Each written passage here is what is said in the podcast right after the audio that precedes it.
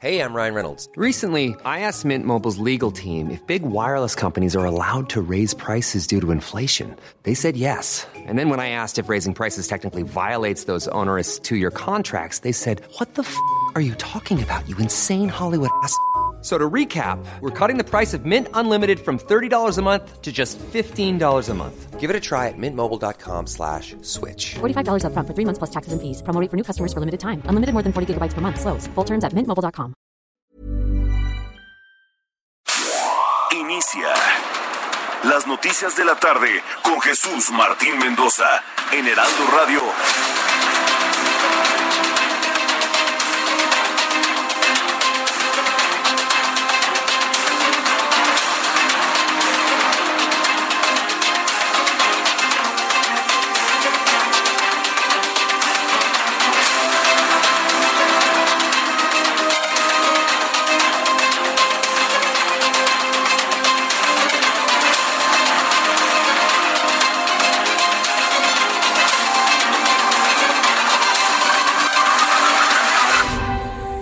Las seis de la tarde en punto, hora del centro de la República Mexicana. Bienvenidos, muy buenas tardes. Iniciamos el Heraldo Radio en toda la República Mexicana.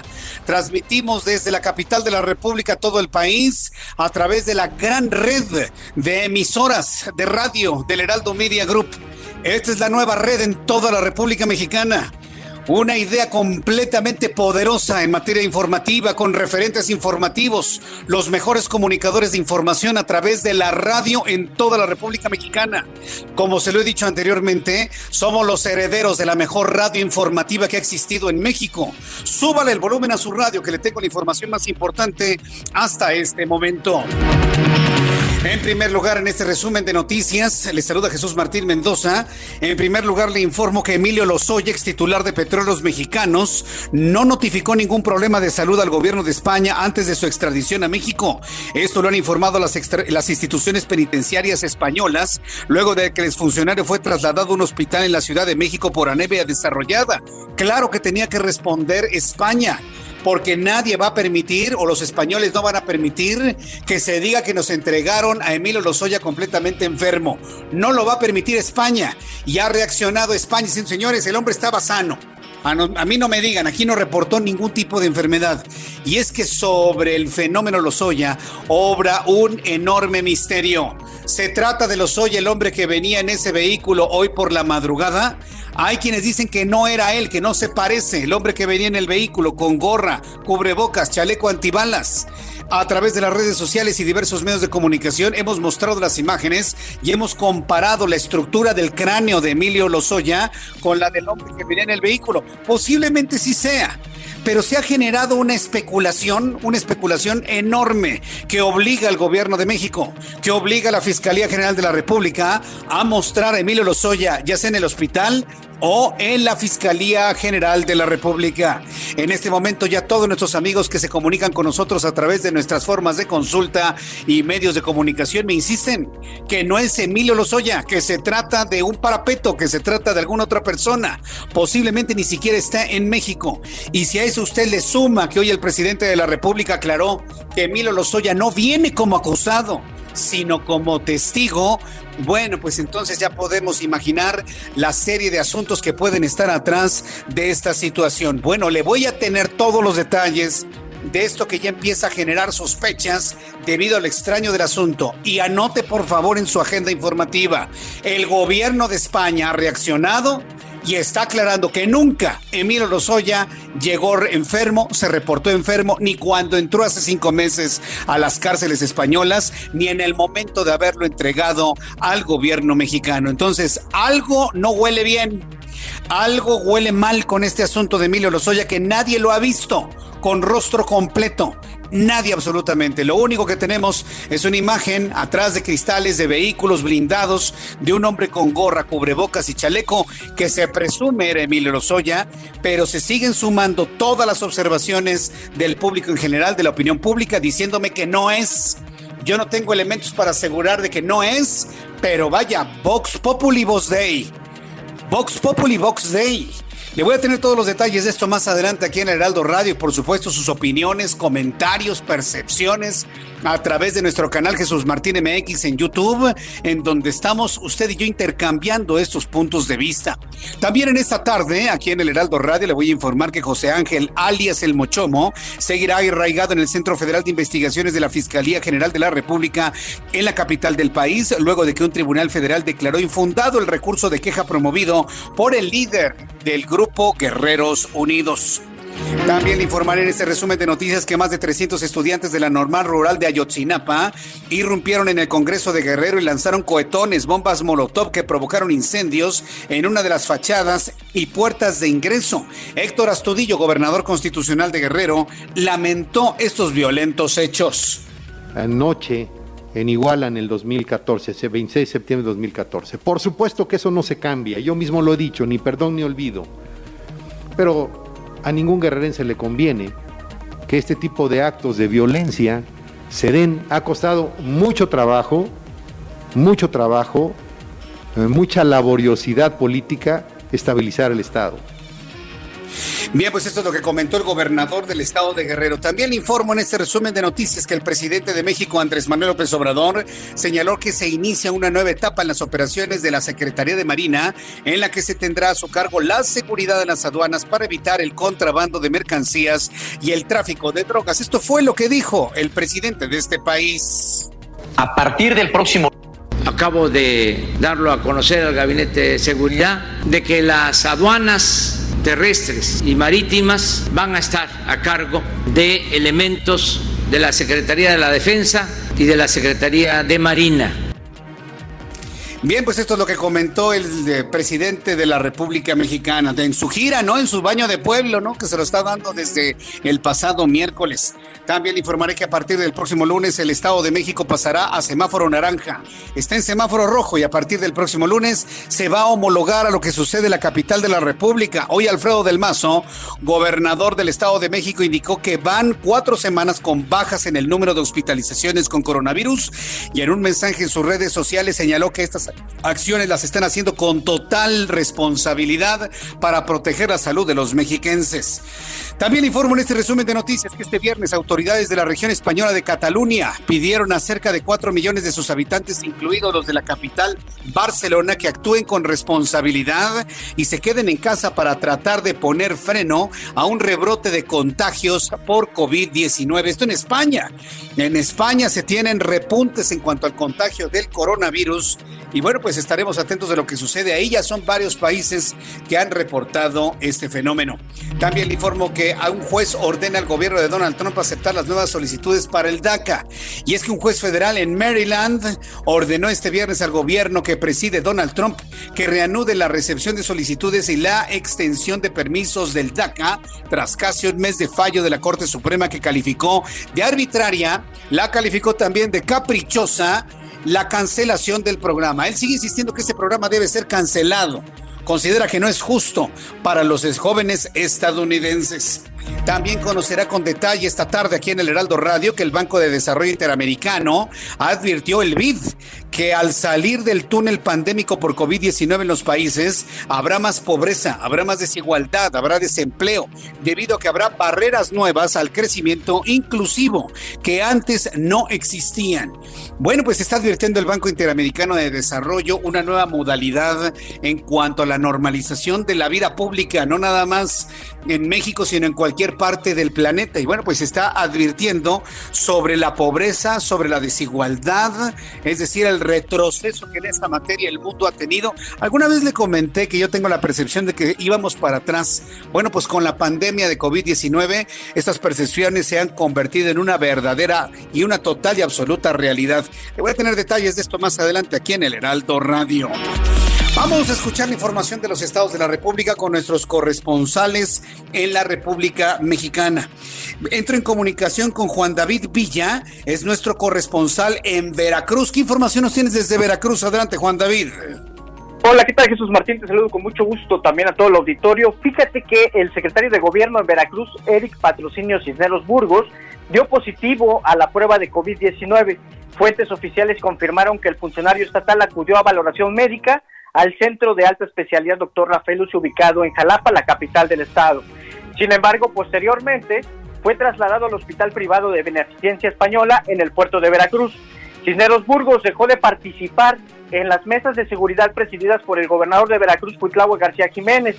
Incluso su última aparición de manera pública fue el pasado 14 de julio en Palacio de Gobierno, donde acompañó al mandatario estatal durante la mesa de coordinación para la construcción de la paz. Un día antes estuvo presente también en el mensaje emitido por el gobernador sobre la contingencia sanitaria del COVID-19 y el inicio de la dispersión de 275 millones de pesos para los municipios de la entidad veracruzana. En este evento que fue transmitido a través de, de redes sociales, estuvieron presentes también el secretario de Salud, Roberto Ramos Alor, el secretario de Finanzas, José Luis Lima Franco, y el secretario de Desarrollo Económico, Enrique Nachón García. Cabe mencionar que en esa ocasión, aunque se respetó la sana distancia entre todos los funcionarios estatales, ninguno de ellos utilizó cubrebocas. Y esto ocurrió apenas hace unos días. Hasta el momento el gobierno de Veracruz no se ha pronunciado al respecto de eh, este contagio que, que, contrajo el secretario de, gobierno. Y eh, también mencionarte que apenas el miércoles se confirmó la muerte de la alcaldesa de Miahuatlán, Irma Delia Bárcena Villa, y en días pasados también falleció el presidente municipal de Coxala, Gerardo Tirso Acahuapale, por la misma enfermedad. El alcalde de Rodríguez Clara, también Sergio Mansur, confirmó estar contagiado. Es como ha ido avanzando esta pandemia, también golpeando eh, a la clase política, Jesús Martín. Vaya, pues es un asunto verdaderamente grave. Se han estado sumando, además de personal médico, también servidores públicos que sucumben ante la pandemia. Gracias por la información desde Veracruz, Juan David Villa. Un abrazo, hasta luego, buenas tardes. Un abrazo que te vaya muy bien, nuestro corresponsal en Veracruz. Saludo a José García, él se encuentra en el estado de Hidalgo. Adelante, José, te escuchamos. ¿Qué tal, Jesús Martín? Un saludo a ti y a todo el auditorio que te escucha. Pues sí, para comentarte que en la zona de la Huasteca Hidalguense, en los límites con eh, la zona de Veracruz, el alcalde de Huejutla, Raúl Varillo Ramírez, informó que cesó a Juventino Modino Cerezo como director de reglamentos y espectáculos luego de este personaje llamó a la población a no creer en el COVID-19 y pidió a los ciudadanos a salir a divertirse. El edil dijo que la actitud del ex servidor público es repoblable y por ello fue removido de la administración pública municipal, pues también aseveró que es un tema que merece seriedad y la mejor actitud de todos los ciudadanos para atender la pandemia por este nuevo tipo de coronavirus. Según el municipio, cualquier acción que atente contra la estabilidad social será condenada por el ayuntamiento y por ello dejó de elaborar en el gobierno municipal desde ayer, ya que pidió a la población mantener las medidas sanitarias como el uso de gel antibacterial, cubrebocas y mantener la distancia. Y es que en el video, Juventino Molinos, que se ostentaba como doctor, aunque únicamente cuenta con la carrera de licenciado en educación física, señaló que en, las personas tendrían que salir a divertirse, que no les importara el, problema del coronavirus y que si llegaban a fallecer, pues no habría ningún problema porque no eran ninguna persona de relevancia situación que generó indignación por parte de los usuarios en redes sociales, quienes reprocharon esta actitud, ya que Huejutla también es uno de los municipios más afectados por este nuevo tipo de coronavirus, pues sí, 245 casos y 33 defunciones en la entidad. Es verdaderamente increíble las declaraciones de este, de este irresponsable. Qué bueno que fue cesado. Gracias, José García. Gracias, seguimos al pendiente. Hasta luego, seguimos pendientes. Entonces, usted vio este video de este irresponsable tipo que dice, nah, el COVID no existe, sacan a divertirse y demás, ostentándose como doctor, ni siquiera era doctor, era un licenciado en educación física. Respeto a los licenciados en educación física, pero no era un médico, no era un cirujano el conocimiento necesario para decir si era o no era tal padecimiento COVID-19. Qué bueno que lo cesaron, qué bueno que ya no está. Y bueno, les voy a dar. ¿Le llegó a usted ese video? ¿Lo llegó a ver? Usted, el, el tipo este que decía que no existía el coronavirus. Hay muchos, por cierto. José Ríos es nuestro corresponsal en el Estado de México y nos informa sobre el semáforo naranja a partir de la próxima semana. Adelante, José. ¿Qué tal, Jesús Batir? Buenas tardes, te saluda a ti de tu editorio. Y bueno, como bien comentas, el gobernador del Estado de México, Alfredo del Mazo, anunció que la entidad pasará el próximo lunes al semáforo naranja, luego de que en los últimos días se registró una baja de personas hospitalizadas y contagios. Con esto, todos los pequeños negocios y templos religiosos podrán abrir con las medidas sanitarias respectivas, sin generar aglomeraciones, además de cuidar la sana distancia. También se podrán realizar actividades físicas al aire libre con medidas de cuidado y distanciamiento social. También el mandatario recordó que la apertura de hoteles, restaurantes, restaurantes, el sector manufacturero continuará con su reapertura al 30% de su capacidad. El gobernador destacó que en las últimas cuatro semanas la entidad registró una ocupación hospitalaria del 45%, además de que se ha recuperado más de 23 mil habitantes. Por último, Jesús Martín, te comento que pues hasta la noche de este jueves el Estado de México sumó 44 mil casos positivos por COVID-19 y 5 mil 524 fallecimientos. Ese es el reporte hasta el momento, Jesús Martín. Muchas gracias por la información, José Ríos. Seguimos pendientes, buenas tardes. Seguimos al pendiente. Bueno, pues así estamos iniciando nuestro programa de noticias en este viernes 17 de julio. Vamos a revisar con Abraham Arreola lo que sucedía en México, el mundo y la historia. Abraham Arreola.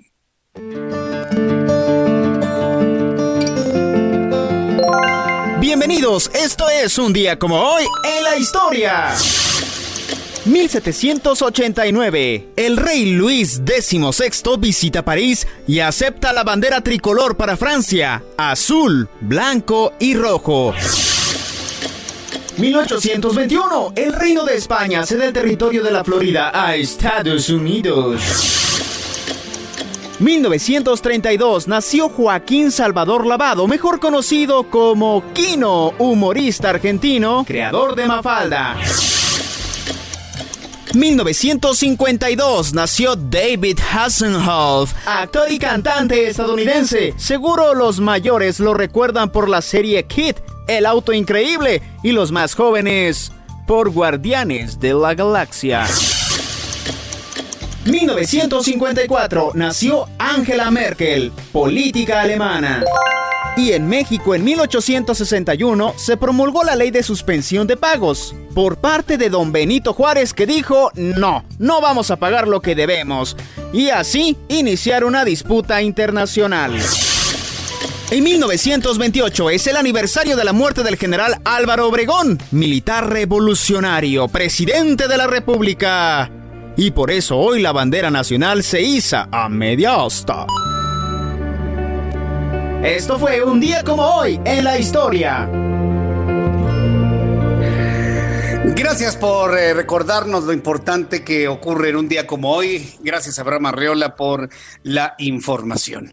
Ya son las seis de la tarde con 16 minutos hora del centro de la República Mexicana. Vamos a, a saludar a nuestro compañero Israel Lorenzana. Israel, ¿cómo estás? Adelante, Israel, con información de la ciudad. Adelante. Gracias, Jesús Martín. Efectivamente, tenemos información para quien se desplaza a través de la calzada de Tlalpan. Tenemos recorrido desde la zona de Churubusco y prácticamente hasta San Antonio Abad.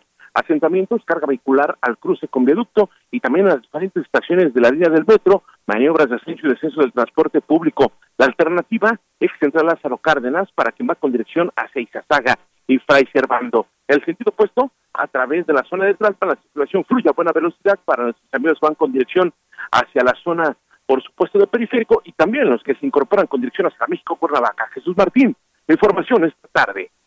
Gracias por la información, Israel Lorenzana. Hasta luego.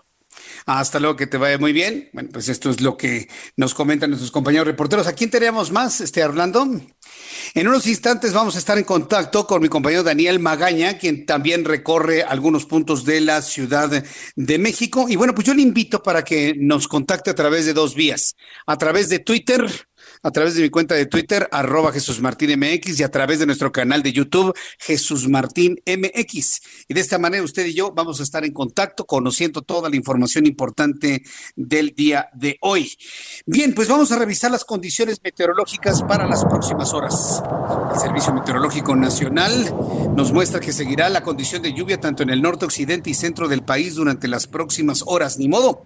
Vamos a continuar precisamente con este fenómeno eh, atmosférico como había sucedido anteriormente. Bueno, pues le doy a conocer, le doy a conocer que según hay 17 can- hay canales de baja presión, la onda tropical número 17, canales de baja presión y sistema de alta presión en la atmósfera alta, dice el más reciente boletín del Servicio Meteorológico Nacional que depende de la Comisión Nacional del Agua, que esta noche y madrugada se pronostican lluvias puntuales muy fuertes en Sonora, en Chihuahua, en Durango, en Sinaloa, Nayarit y Jalisco. Esta noche y madrugada la onda tropical número 17 continuará desplazándose al sur de Jalisco y va a interaccionar con un canal de baja presión extendido sobre el noroeste, occidente y centro del país. Ambos sistemas ocasionan lluvias puntuales muy fuertes acompañadas de descargas eléctricas. Observo también un canal de baja presión, también una onda tropical que va a recorrer la península de Yucatán, eh, un sistema de alta presión que mantiene ambiente muy caluroso en los estados de la frontera norte con los Estados Unidos. Esto es lo que prevalece según lo que informa el Servicio Meteorológico Nacional y por supuesto, bueno, ya que estamos hablando de asuntos que tienen que ver con el estado del tiempo, bueno, pues le informo a nuestros amigos que nos escuchan en en el Estado de México, en Toluca, en el Estado de México estará muy fresco, llueve en este momento, la temperatura mínima estará en 10 grados y la temperatura máxima en 23. Amigos en Monterrey, Nuevo León, me da mucho gusto saludarlos. Allá la temperatura máxima en Monterrey estará en 32 grados para el día de mañana, eso sí se va a nublar con lluvia con una mínima de 17. En Guadalajara, Jalisco, temperatura mínima 23, de la máxima en 29 y lloviendo por la tarde. Y aquí en la capital del país, el termómetro está en 23 grados en este momento, la mínima mañana en amanecer 3 grados y la máxima alcanzará los 27 grados Celsius.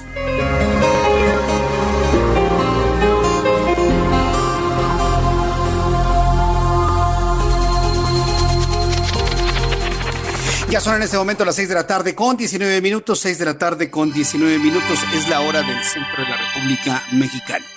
Pues ya llegó Emilio Lozoya. ¿Usted qué piensa de esto? Eh? Yo por más que leo comentarios de nuestros amigos que nos eh, siguen a través de nuestras redes sociales, a través de YouTube, a través de mi cuenta de Twitter, muchas personas me dicen, oye Jesús Martín, ¿qué crees tú? Si eso no es Emilio Lozoya. Mire, a reserva de, o por no tener otra información, yo debo pensar, debo informarle que se trató de Emilio Lozoya. El que llegó en el avión llegó a las 12 de la noche con 45 minutos, que se tardó cinco horas en toda la tramitología, eh, y, que él se trata de Emilio Lozoya. Pero en las primeras imágenes, que por cierto, hay un detalle que yo quiero compartirle. Cuando llega, hay un momento en el que el vehículo se detiene con toda la intención de que los medios de comunicación gráficos, sean de, internet o de, de, periódicos regulares, de periódicos impresos, de diarios impresos, tomaran sus fotografías. Hubo una clara intención de mostrar, de detenerse el vehículo y no hubo ningún impedimento para que se acercaran y desde enfrente se tomaran las fotografías. Pero ¿qué creen? Que hay muchas personas que no creen que se trate de Emilio Lozoya. Vuelvo a insistir, mi deber como informador es consignarle los hechos y al consignarle los hechos concretos, todo indica que se trataba de Emilio Lozoya, que luego fue llevado al eh, al reclusorio norte y ahí el perito médico dijo, no, aquí no puede estar, hay que llevarlo a un hospital porque viene muy anémico, viene muy demacrado, viene muy enfermo y tiene graves problemas gástricos. Concretamente, ¿qué problema gástrico presentó Emilio Lozoya? Un desgaste esofágico. Y eso, bueno, se puede saber únicamente con una endoscopía, pero bueno, el médico ya determinó que trae un desgaste esofágico, es decir, trae pirosis, trae agruras. Cuando una persona está sometida bajo un intenso estrés, pues tiene este reflujo, esta sensación de quemazón que baja y sube del estómago. ¿Lo ha sentido usted? Ah, bueno, lo causan varias cosas, la alimentación, el metabolismo, el estrés, eh, el Helicobacter pylori, bueno, son muchas cosas lo que lo provoca. ¿Quién sabe qué es lo que tenga? Pero detectó una grave afectación esofágica, por lo tanto, afectación esofágica, posiblemente sangrado, que le ha provocado anemia y hospital. Ya reacciona España diciendo, espérenme señores, nosotros no le entregamos a este hombre enfermo, ¿eh? Y el gobierno de España está reaccionando diciendo, no, no, no, no, no, espérenme tantito. Emilio Lozoya estaba bien, nunca reportó enfermedad, nada absolutamente. Pero vamos por partes. España no tiene constancia del presunto mal estado de salud del exdirector de Pemex, Emilio Lozoya, como lo informó en su comunicado oficial la Fiscalía General de la República. ¿Qué pensaba la Fiscalía? Que ya una vez estando aquí se cierran los muros de, la isla, de la isla cubana de México para no saber absolutamente nada en el exterior. Claro que se enteraron, se entera España, reacciona y dice, no, momento, señores. El hombre no estaba enfermo ¿eh? cuando lo entregamos. Las autoridades indicaron que no mencionó ningún tipo de dolencia, pues de haber sido el caso, le habrían dado la atención médica antes de la extradición. Si el señor se hubiese sentido mal, antes de entregarlo, lo metemos en un hospital y lo atendemos. Es lo que está diciendo España. Las instituciones penitenciarias españolas señalaron que a todos los presos se les hace una revisión de su estado de salud desde el momento en que ingresan a prisión y que a partir de ese entonces todos tienen derecho a la atención médica cuando lo necesiten y cuando lo pidan, puesto que hay doctores de manera permanente en las prisiones españolas. En el caso de que los internos requieran tratamiento especializado, se les traslada a un centro de salud fuera de la prisión, a un hospital, incluso los presos que quieren tener asistencia médica privada dentro de la prisión, también pueden solicitarlo. ¿Qué le parece esta historia? ¿Qué le parece esta historia? ¿Qué piensa usted de esto? Sobre todo de la reacción española. Algo hay extraño en esto. Yo le voy a decir qué es lo que pienso, ¿no? Por supuesto, ya hemos investigado y hasta el momento se indica el hombre que está en el hospital se trata de Emilio Lozoya. Voy a los anuncios, regresamos con esta historia y le invito para que me envíe sus comentarios a través de mi cuenta de Twitter, arroba Jesús y le invito también para que se una a este gran grupo de amigos que nos sigue a través de nuestro canal de YouTube, Jesús Martín MX. Voy a los mensajes y regreso enseguida.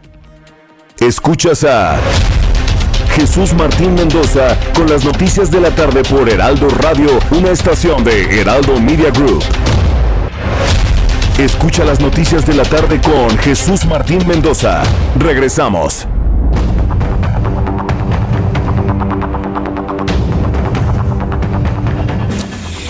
Bien, pues ya son las 6 de la tarde con 30 minutos, las 6 de la tarde con 30 minutos, hora del centro de la República Mexicana. Pues sí, hay mucha confusión, estupor, hay mucha decepción por parte de las personas que nos están escribiendo. Sí, es que hoy el presidente de la República en la mañana eh, eh, aclaró que Emilio Lozoya no viene como acusado, que es un testigo. Y alguien en- me, me preguntan, ah, Dios Jesús Martín, ¿de a poco a los testigos se les extradita? Entonces, mire, pueden ser dos cosas, que ya haya negociado información por libertad de Emilio Lozoya, esta es una mera especulación personal, ¿sí? O que se debe a la supina ignorancia del presidente del país. Y hablo de la supina ignorancia porque el hombre, quién sabe dónde se mete, quién sabe qué es lo que hace. Pero le voy a decir qué es lo que hace. Con lo que yo he observado, y eso que no veo las conferencias matutinas, pero sí veo las, eh, el, informe ejecutivo y veo algunos de los fragmentos de la de la conferencia matutina para podérselos presentar en televisión o en radio.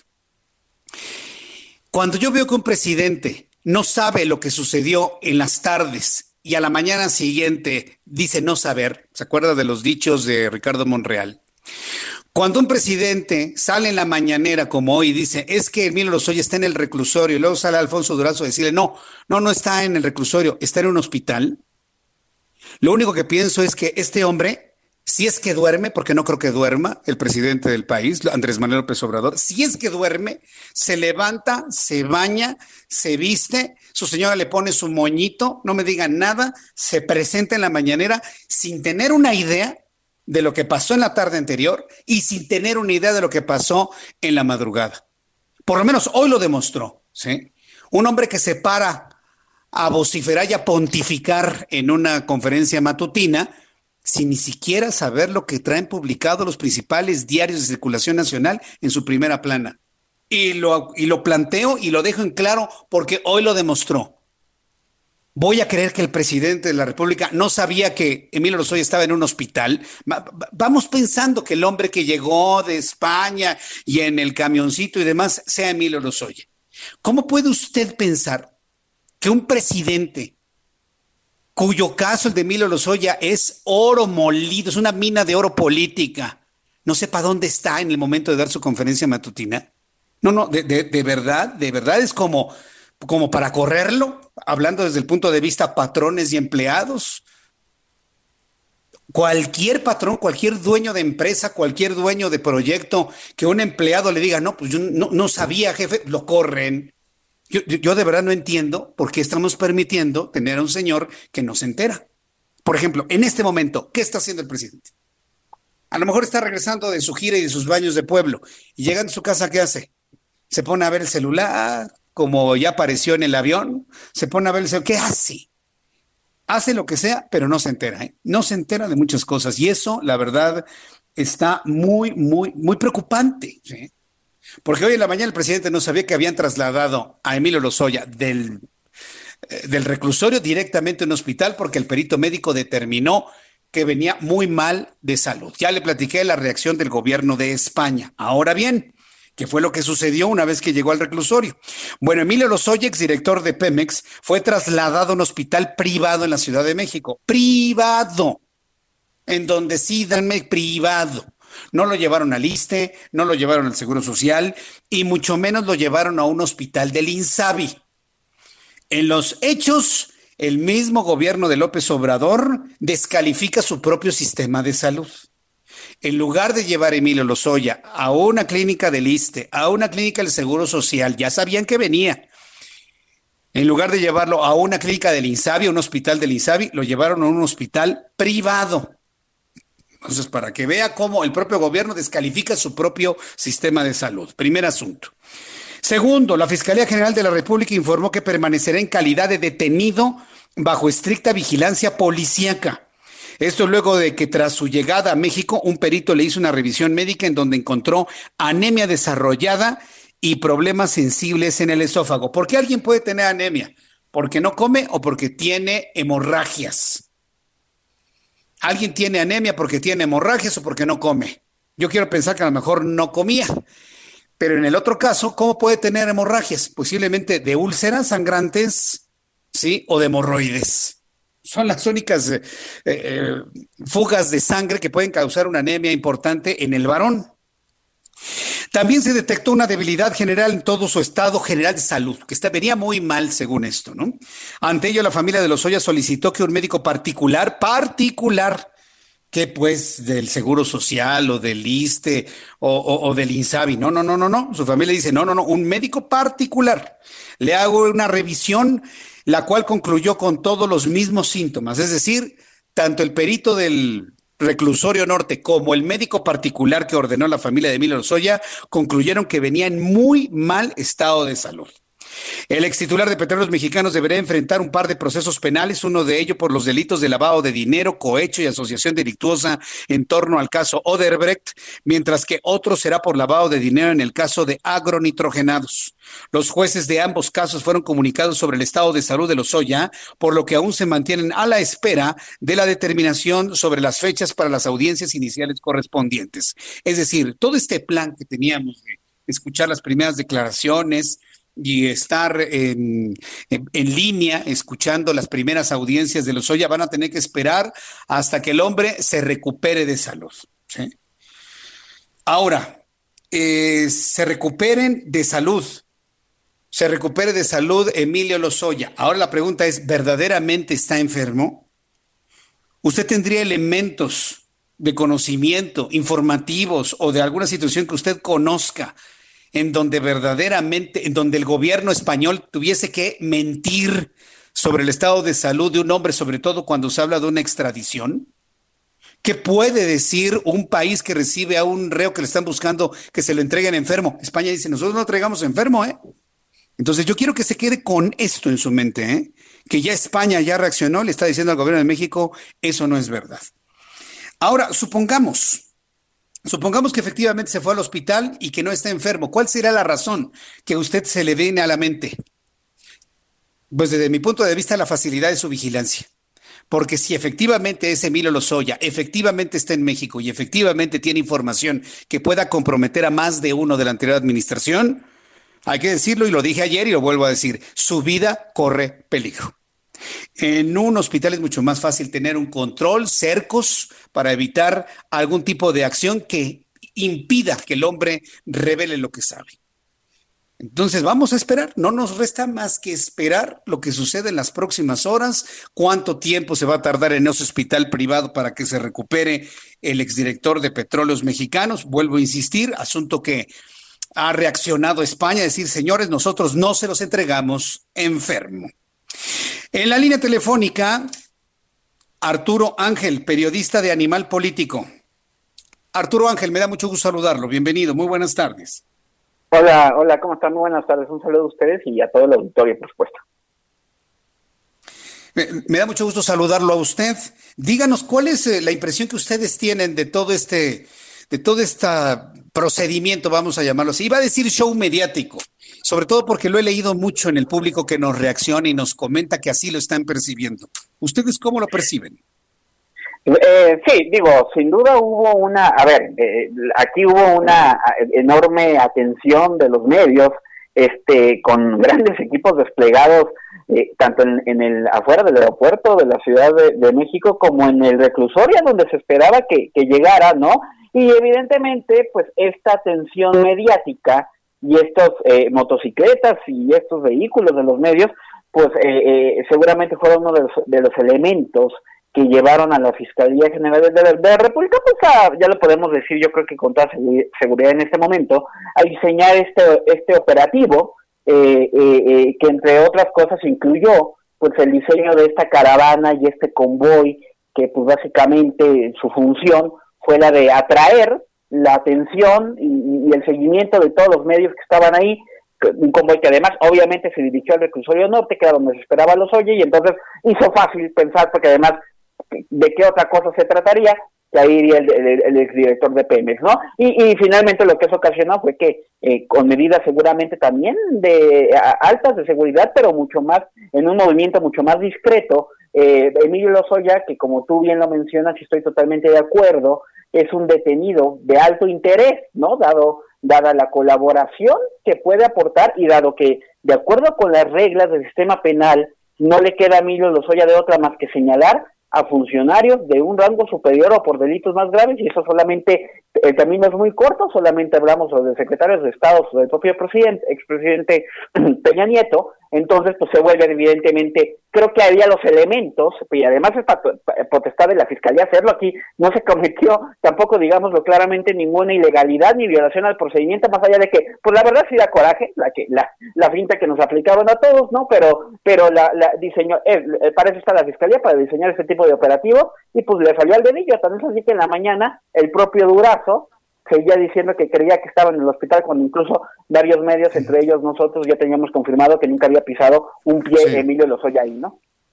Ahora, hay, otro asunto que en todo lo que es el proceso que se le sigue a Emilio Lozoya, pues ha causado mucha confusión. El hecho de que es extraditado, fue señalado como responsable de, ciertos delitos que ya hemos comentado, pero hoy el presidente de la República habló y lo calificó como un testigo colaborador, como un testigo protegido. ¿Esto qué tanto trastoca el debido proceso desde su punto de vista? Eh, pues mm, eh, lo trastocaría en el sentido de estar alertando a todos los demás, ¿no? Así desde, desde ese punto de vista tan lógico como en sentido común. No afecta como tal, no, no es lo mismo, por ejemplo, que el presidente de pronto se, se pudiera, se pusiera, perdóname, a mostrar la evidencia del caso, porque ahí sí, ahí sí habría un riesgo severo para un eventual eh, proceso en contra de las personas a las que señale Lozoya, ¿no? Pero, pero más bien yo creo que esto lo que hace es el, elevar las expectativas. Eh, el presidente López Obrador, eh, quién sabe cómo le ha hecho para tener esa información, porque en teoría la Fiscalía, y estoy hablando en teoría, por supuesto, la Fiscalía General de la República es una institución autónoma, ¿no? Este, y que muchas veces actúa, sí puede actuar, incluso dándole la vuelta al propio gobierno federal, como yo creo que quedó claro hoy con esta confusión en la mañana, pero, pero lo que ha hecho el presidente es generar esta expectativa, además en torno a supuesta evidencia que no tiene realmente que ver con los casos que se imputan a los Lozoya. Lozoya está acusado de haber recibido los sobornos de Odebrecht y de Altos Hornos, que son casos muy graves, ¿no? Que involucran al Consejo Directivo de Pemex, donde están secretarios de Estado, ¿no? Hay que recordar cómo decía de forma muy muy muy enfática el entonces abogado el año pasado de Emilio Lozoya, el licenciado Cuello Trejo, que Lozoya no se mandaba solo, y eso está claro, había un secretario, un, un consejo administrativo en Pemex que decidía en qué se gastaba el dinero, pero el presidente ha preferido más bien llevar el asunto por esta cuestión de los moches, eh, de, del pago de sobornos para la reforma energética, tal vez muy en su línea de discurso, pero mira, eh, eh, todo eso se tiene que traducir no solo en dichos, sino en evidencia, y aquí va a ser la Fiscalía General de la República que dije Gertz Manero la que tendrá que recibir esa evidencia, procesarla y decidir si es suficiente para abrir procesos en contra de otros funcionarios o legisladores, que es la única manera en cómo Lozoya puede verse eh, beneficiado de algún tipo de estas medidas eh, eh, que, contempla la ley. Correcto. Bueno, pues eh, eh, interesante todo esto. Y bueno, pues finalmente quiero preguntarle alguna opinión sobre esto que va a caer evidentemente en lo anecdótico, en lo anecdótico, la percepción que tiene la opinión pública de que el hombre que venía en el vehículo una vez que sale del hangar de la Fiscalía General de la República rumbo al reclusorio norte no es Emilio Lozoya. Hay personas que me dicen no coincide su forma de su rostro y de su cráneo con Emilio Lozoya, ese hombre con gorra, cubrebocas, eh, chaleco antibalas. ¿Qué, qué, ¿Qué opinión merece esta percepción que tiene la opinión pública que no es, no es menor, ¿eh? está prácticamente en todos lados? ¿Qué opinan ustedes? No, no, yo te diré que tienen toda la razón. Es más, nosotros tenemos documentado para este momento que ese no era Emilio Lozoya, ¿no? Este, eh, eh, eh es el señor. A, a ver qué, qué pasa que sale este convoy de seis, seis camionetas, ¿no? A las 3.58 de la mañana del hangar de la fiscalía, y esta persona venía en la posición en la que siempre van los detenidos en este tipo de, de, asuntos, ¿no? Eh, me viene a la mente el caso de Javier Duarte o el de Roberto Borge, les ponen estos chalecos antibalas, van en estos, en la parte del medio de estos asientos traseros de las camionetas con la cabeza medio gacho y ahora además con, eh, medio abajo y ahora además con, con este cubrebocas, ¿no? De, de, de, de, por las medidas sanitarias. Entonces, la forma en cómo iba el convoy y en cómo esta persona se encontraba dentro del vehículo hacía, por supuesto, fácil inferir que se trataba de Emilio Lozoya, que además pues, tenemos varios meses de no verlo, entonces no sabemos si trae el cabello corto, si lo trae largo, si trae barba, si a, Duarte le cambió bastante el semblante, cada que íbamos a una audiencia ya lo veíamos distinto, a veces mucho más delgado, en fin, entonces, eh, eh, pero cuando, eh, cuando uno ya ve las fotografías de cerca, la verdad está claro que no se trata de Emilio Lozoya, y además lo tenemos probado, digo, en el reporteo que hemos hecho en todo el día, esa persona no era Emilio Lozoya y probablemente ni siquiera era ningún delincuente, ¿eh? porque hasta donde sabemos no hubo ningún ingreso de ningún reo federal al reclusorio norte y tampoco hubo ninguna audiencia en los juzgados federales de ese centro penitenciario. Insisto, todo parece indicar que esa fue una diligencia como parte de este operativo pues, estratégico de inteligencia que llevó a cabo la Fiscalía para en realidad mover a Lozoya de otra forma hacia el hospital privado del sur de la ciudad en el que ahora se encuentra. Vaya, la verdad, ¿qué, asunto tan interesante, tan, tan importante para la presente administración, que va paralelo en importancia a lo que hemos estado viendo con el COVID. Pues estaremos muy atentos de todo lo que analice y comente Animal Político. Muchísimas gracias, Arturo Ángel. No, un gusto estar con ustedes. Buenas tardes. Hasta luego, que le vaya muy bien. Es eh, periodista de Animal Político, y bueno, pues ha comentado, no es Emilio Lozuel de la fotografía, a lo mejor venía atrás del conductor o a lo mejor venía atrás del copiloto. Es lo que prácticamente están planteando. Y bueno, pues ya hay un análisis periodístico que dice, ese hombre que está circulando en esta fotografía en todos los medios de comunicación, me quedo con esto, ¿eh? No era Emilio Lozoya. Ya para este portal de noticias, no es Emilio Lozoya. Es otra persona que lo acompañaba. ¿Dónde estaba Emilio Lozoya? Pues tal vez en, el lado de la puerta, lo que me parece poco probable. ¿eh? Normalmente un indiciado va en medio, lejos de las puertas, para evitar que cometa algún tipo de acción. Claro, no se pueden abrir esas puertas desde adentro, sí, pero lo tienen completamente alejado de las partes que puedan inclusive significar algún elemento para lesionarse a sí mismo. Entonces tienen todo el cuidado, el indiciado debe ir en medio y bueno, pues este portal de noticias nos ha establecido, como lo hemos también establecido en el Heraldo Media Group desde la mañana, ese no es Emilio Lozoya. Entonces, si no es Emilio Lozoya, ¿en dónde venía? ¿En qué vehículo venía? Resulta que todos los medios se equivocaron de vehículo. Y si ese no era Emilio Lozoya, que alguien me explique por qué venía con chaleco antibalas y venían dentro de un vehículo blindado. Bueno, hay, muchas, muchas, muchas preguntas, pero precisamente esa opacidad en la que se mueve el gobierno actual, ¿eh? esa opacidad es lo que genera este tipo de especulaciones. Sí lo dije, y a, y a los chairos que no les guste, se los vuelvo a decir, esa opacidad en la que manejan las cosas.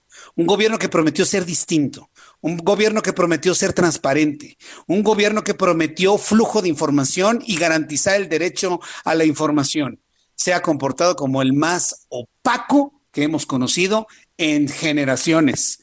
Y lo tengo que decir así porque así es. ¿Qué necesidad hay que en este momento en las redes sociales y en los medios de comunicación nos cuestionemos dónde está Lozoya? Nos cuestionemos dónde está Lozoya. ¿Qué necesidad hay de eso? Que no hablemos del COVID, perdón, se equivocaron, ¿eh? Aquí vamos a volver a hablar del COVID en un momento más. Y vamos a hablar de los muertos. Y vamos a hablar del lugar que ocupa México. Y vamos a hablar de todo lo que no quiere el gobierno que hablemos. Inclusive de la hecatombe económica que ya estamos viviendo en nuestro país y que difícilmente habrá de resarcir la entrada en vigor del nuevo acuerdo comercial. En la línea telefónica, la senadora Nadia Navarro, senadora por el Partido Acción Nacional, la he invitado por lo siguiente. ¿Se acuerdan la noticia con la cual cerramos nuestro programa del día de ayer? Que finalmente se aprobó recortarle a InMujeres, al Instituto Nacional de las Mujeres, tres cuartas partes de su presupuesto. Eso prácticamente es enterrar a InMujeres. Ah, bueno, pues eso lo está haciendo el gobierno de lo que ellos, yo no lo llamo así, ellos le llaman cuarta transformación. Senadora Nadia Navarro, me da mucho gusto saludarla. Bienvenida, muy buenas tardes. Qué gusto saludarte, Jesús Martín. Un saludo a tu auditorio también.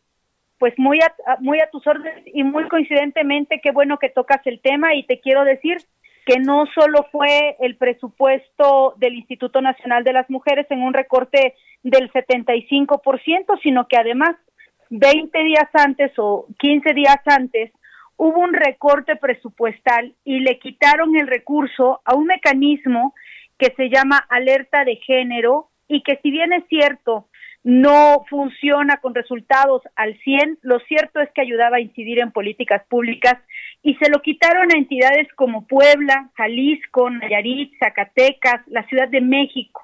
El recorte fue de 37.5 millones. Es decir, ha sido un golpe certero a las políticas públicas que son en favor de las mujeres y para erradicar la violencia. Lamentablemente, hoy voces eh, de feministas a nivel nacional, organizaciones internacionales, si tú te estás eh, dando cuenta en Twitter, hoy fue tendencia a nivel nacional, el dinero de las mujeres no se toca. Lamentablemente, ayer en rueda de prensa nosotros alzamos la voz y eh, ellos se escudan en decir que fue un escudo porque lo hemos platicado, tu servidora es integrante de la Comisión de Igualdad de Género en el Senado y por supuesto eh, comentamos con la presidenta de la comisión por qué no hacíamos un comunicado, por qué no, por qué no alzábamos la voz y mandábamos un extrañamiento a la Secretaría de Hacienda para decir que estos programas son prioritarios, que estamos hablando de vidas, de mujeres, Lamentablemente, pues obviamente siendo parte del gobierno se justificó diciendo que era un ajuste presupuestal que no iba encaminado a las mujeres, sino a todo el gobierno. Bueno, si va encaminado a todo el gobierno, ¿por qué sigue adelante Dos Bocas? ¿Por qué está Santa Lucía? ¿Por qué está el tema del tren Maya? ¿Por qué hemos pagado millones de pesos por el bendito avión presidencial que no termina de venderse ni de decirnos cuál es el tipo mecanismo que va a ayudar a recuperar ese dinero? De verdad, de verdad que es un, una ofensa, es, una, es un golpe mortal a las políticas públicas y es una ofensa para las mujeres. Sí, definitivamente. Yo, yo me quedé sorprendido en el momento, sí, porque de propuestas está llena, está lleno el actual gobierno, ¿no? Y sobre todo de recortes, pero que lo hayan aprobado, inclusive legisladoras que hayan dado su voto a favor para prácticamente matar a un instituto como el Instituto Nacional de las Mujeres, de verdad que no entiendo. Por lo menos les informaron a dónde buscan redireccionar estos recursos que ahora ya no recibirá mujeres. Ese es el problema, Jesús Martín, y es algo que yo te, yo te escuché decir ahorita, absoluta opacidad. No tenemos certeza de cómo se va a manejar.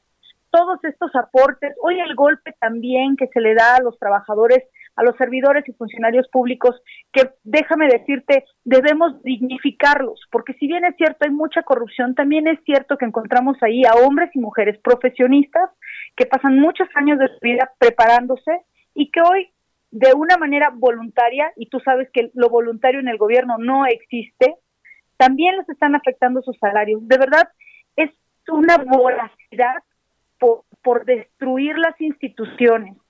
Si no es quitando computadoras, ya viste la propia, la propia secretaria del trabajo, por, por el amor de Dios, ella que debe de garantizar condiciones óptimas para que las personas puedan realizar sus trabajos quitando ministros, computadoras, instrumentos de trabajo. De verdad, yo yo no no entiendo cuál es la visión. Sí, no. Y déjame decir simplemente él sí. Le quería decir, simplemente, simplemente plantear esto al público, ¿no? Le recortan el recurso a InMujeres, a un instituto que sea fundamental para garantizar los derechos de las mujeres, y no se lo recortan al dichosísimo tren Maya. O sea, no, no, no hay una explicación, no hay ninguna justificación de esto Pero por eso votaron 30 millones de mexicanos, senadora. Los 30 millones de mexicanos votaron por eso. Es verdaderamente sorprendente. Yo no alcanzo a entender la lógica y la razón de ello. Déjame decirte que además se escudan diciendo que los programas no están en peligro. ¿Por qué? Porque solamente vamos a tocar las partidas, eh, el capítulo 2000 y el 3000. Eso es para servicios y suministros. Y yo se lo dije ayer nuevamente en la rueda de prensa, dije un absoluto desconocimiento. ¿Por qué? Porque parte de este capítulo llegaba a las entidades federativas y con este dinero se contrataba abogadas y psicólogas para dar acompañamiento a las mujeres que llegan a los institutos buscando porque muchas veces no tiene recurso, buscando una orientación no solo jurídica, sino un soporte emocional. O sea, está comprobadísimo. Bien. Perdón, está comprobadísimo que las mujeres que entran y que se encuentran en un círculo de violencia necesitan un acompañamiento para poder salir de ahí. No, no, no, no lo este. Senadora, hagamos algo, denme la oportunidad de invitarle la próxima semana para seguir hablando sobre este tema. Yo quiero agradecerle mucho el que me haya tomado la llamada telefónica esta tarde aquí en el Heraldo Radio y vamos a ver finalmente si, si lo que han planteado lo escucha la Secretaría de Hacienda. Muchas gracias, senadora. Qué gusto, muchas gracias a ti por el espacio. Un gusto saludar. Fuerte abrazo, senadora. Igualmente, un gusto saludar. La senadora del PAN, Nadia Navarro, quien ha planteado esto, imagínense, eh, los recortes aquí y allá, le recortan dinero al Instituto Nacional de las Mujeres. A ver, mujeres, mujeres que votaron por López Obrador, se acabó y mujeres con un 25% no puede operar. Mensajes y regreso. Escuchas a Jesús Martín Mendoza con las noticias de la tarde por Heraldo Radio, una estación de Heraldo Media Group. Escucha las noticias de la tarde con Jesús Martín Mendoza. Regresamos.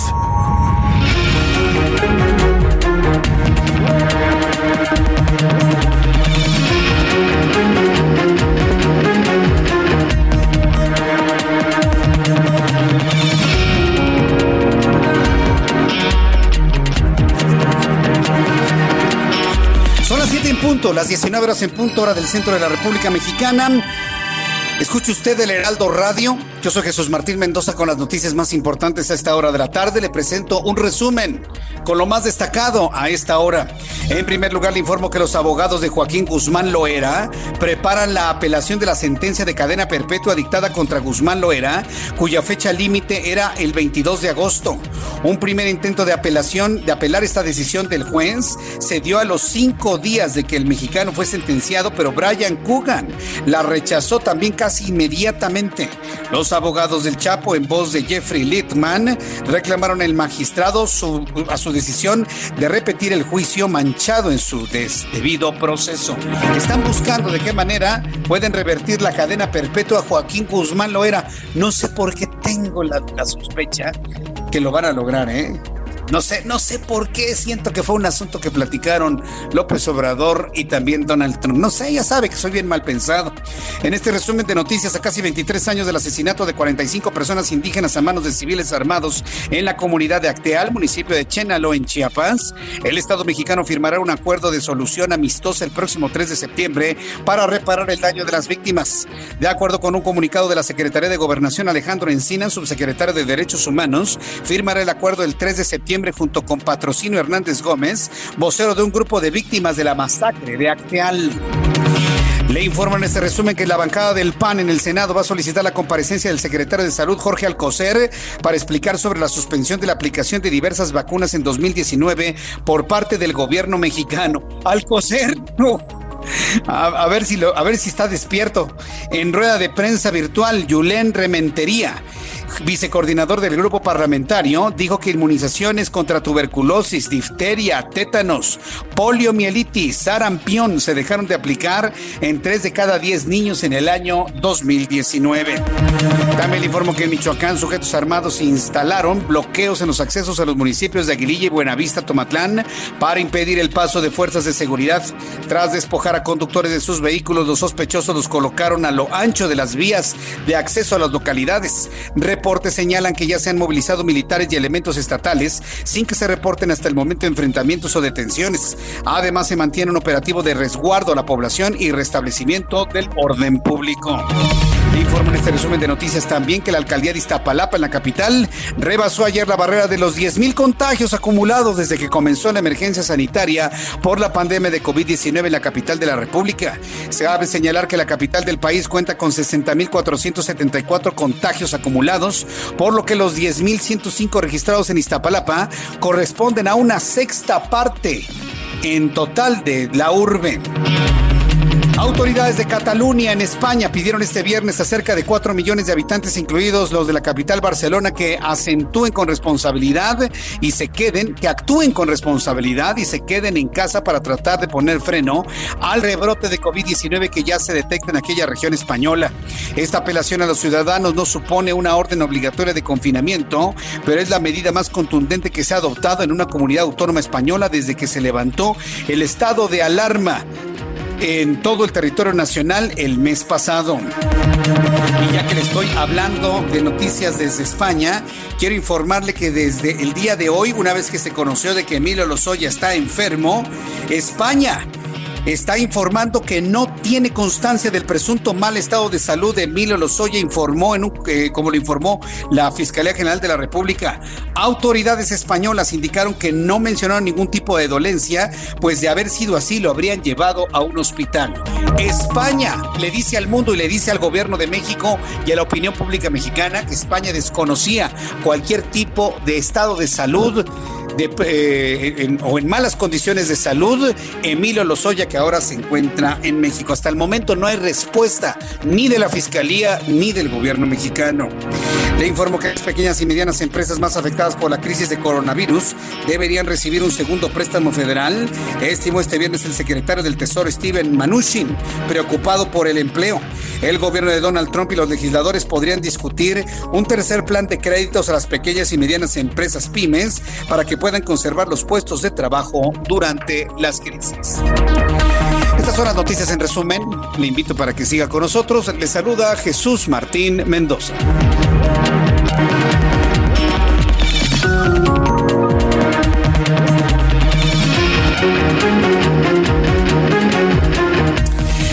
Son las 7.5, las 7.5 hora del centro de la República Mexicana. Escucha usted el Heraldo Radio. En unos instantes más le voy a tener la actualización de los números de COVID-19 que actualiza la plataforma de la Secretaría de Salud. Han sido tantos los reclamos al individuo, ya ni siquiera voy a mencionar su nombre, no tiene ningún sentido. El individuo que ha estado dando información durante los últimos meses, en donde pues ya restableció cada semana el semáforo, no que no tronabas pistolita Claro que truenas, pistolita. Y ahora pues ya, como ya te llamó un juez, ahora sí, a sentir el miedo, ¿no? Bueno, como ya es totalmente irrelevante este señor que da la conferencia vespertina de coronavirus, es totalmente irrelevante. Hemos ya ignorado esa conferencia vespertina, no le voy a hacer perder su tiempo. Y en unos minutos, cuando la Secretaría de Salud ya actualice los datos de COVID, que finalmente es lo que nos interesa, se los doy a conocer aquí en el Heraldo Radio. Vamos con nuestros compañeros reporteros urbanos, periodistas especial, especializados en información de ciudad. Israel Lorenzana, ¿en dónde te ubicas? Adelante, Israel. Jesús Martín, gracias. Pues bueno, durante esta semana hemos estado cuenta de diferentes eh, actos, hemos estado informando de situaciones violentas que se han dado en la capital, Jesús Martín, y el día de hoy no es la excepción. Fíjate que dos sujetos a bordo de una motocicleta la tarde de hoy, de hoy han baleado a otros tres que estaban a bordo de un vehículo de lujo. Esto eh, aquí en calles de la pues alcaldía Gustavo Amadero, se trata de la colonia Vallejo, es la calzada de Guadalupe al cruce con Schumann, donde bueno, pues llegaron ya los servicios de emergencia, la zona está cordonada, fueron ya trasladadas dos personas graves al Hospital Magdalena de las Salinas y lamentablemente un hombre de aproximadamente 40 años ha perdido la vida. Esto tras recibir varios disparos de arma de fuego, Jesús Martín. La situación aquí se torna tensa y han montado un operativo las autoridades para intentar dar con los responsables. Se dice que estos sujetos se fugaron en una motocicleta con dirección hacia la zona del circuito interior. Hay que tomarlo en cuenta, asentamientos, aunque la circulación es local, a través de la calzada de Guadalupe, pues hay asentamientos por los vehículos de emergencia, esto con dirección hacia la zona del eje 3 norte en su tramo Noé. Pues Jesús Martín, es lo que está ocurriendo en estos momentos aquí desde la alcaldía Gustavo Madero. Información Israel Lorenzana. Hasta luego. Hasta luego, que te vaya muy bien. Alan Rodríguez, ¿en qué zona de la ciudad te encuentras? Adelante, Alan.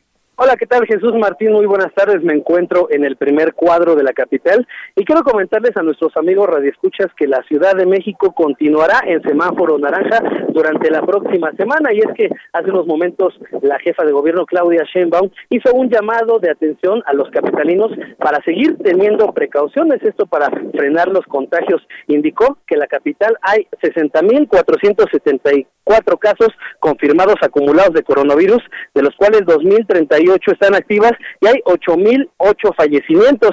En caso de mantenerse la tendencia a la, a la baja de hospitalizaciones, es muy probable que el 26 de julio podrían reabrir los servicios religiosos. Información importante para las personas que tienen fe y que han esperado tanto tiempo para poder volver a las iglesias. Esto tendrá que hacer cumpliendo con el 30% de aforo, el uso de cubrebocas, la sana distancia entre los asistentes, tendrá que haber control en las entradas y salidas, así como filtros sanitarios. También es posible que en la misma fecha sean eh, reabiertas los préstamos de libros en las bibliotecas públicas. Sin duda alguna, información pues que es alentadora durante esta semana de eh, la Ciudad de México. Bien, gracias por la información, Alan Rodríguez. Estamos al pendiente, muy buenas tardes. Hasta luego, muy buenas tardes. Son las siete con ocho, las siete con ocho, hora del centro de la República Mexicana. Bien, vamos a continuar con la información aquí en el Heraldo Radio. Quiero informarle que el presunto líder de Guerreros Unidos, José Ángel Casarrubia Salgado, el Mochomo, sufrió un revés judicial por lo que seguirá arraigado en el Centro Federal de Investigaciones de la Fiscalía General de la República en la Ciudad de México. El séptimo tribunal colegiado en materia penal del primer circuito declaró infundado el recurso de queja promovido por el Mochomo, quien impugnó la decisión de una juez federal por no otorgarle la suspensión provisional para levantar el arraigo que está enfrentando. Por unanimidad, los magistrados confirmaron la resolución de la juez quinto de distrito de amparo en materia penal, Patricia Marcela Díez Cerda. La juzgadora también desechó parte de la demanda de Ángel Casarrubias, quien pretendía que la Fiscalía General de la República lo deje de investigar. El arraigo de 40 días contra José Ángel Casarrubias, mismo que fue ordenado por un juez especializado en la materia, concluye el próximo 10 de agosto. Bueno, pues por mire, nos damos por bien servidos que no lo dejen, que no lo dejen escapar, que no lo dejen en libertad. Eh, en otro asunto, tras quemar colchones que trasladaron al recinto y lanzar petardos, estudiantes de la normal rural de Ayotzinapa vandalizaron la entrada principal y las ventanales del Congreso de Guerrero. Los jóvenes llegaron a Chilpancingo en seis autobuses de transporte foráneo que estacionaron sobre las vialidades que rodean la sede del Poder Legislativo Estatal.